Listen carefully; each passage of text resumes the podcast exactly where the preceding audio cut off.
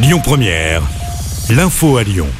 Bonjour à toutes et à tous. Aujourd'hui dans l'actualité, le Rhône est en vigilance jaune pour les orages cet après-midi jusqu'à demain matin. Sont prévus cet après-midi de la pluie, des orages, de la grêle et des rafales de vent de 70 km heure. La préfecture appelle à la prudence. Sylvie Retailleau, ministre de l'enseignement supérieur, était en visite ce matin à Lyon.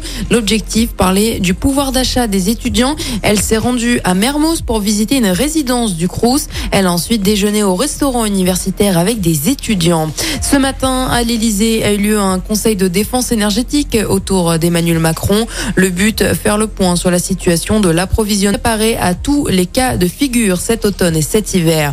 À Perrache, cette nuit s'est produit un accident impliquant deux voitures. Elles se sont percutées de face. Six personnes ont été transportées à l'hôpital. Une enquête est ouverte pour comprendre les circonstances de l'accident. Gérald Darmanin attendu ce lundi à Lyon. Il avait promis de revenir après le lynchage de trois policiers à la guillotière en juillet dernier. Pour l'ultra-gauche lyonnaise, cette visite a pour but de soutenir la police contre la population. Un rassemblement de la guillotière.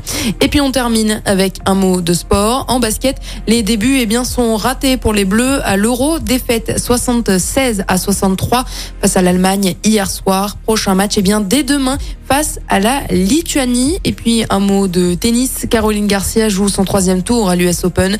Euh, ce sera eh bien la nuit prochaine. La Lyonnaise affronte la Canadienne Andrea du matin. Écoutez votre radio Lyon Première en direct sur l'application Lyon Première, lyonpremière.fr et bien sûr à Lyon sur 90.2 FM et en DAB+. Lyon Première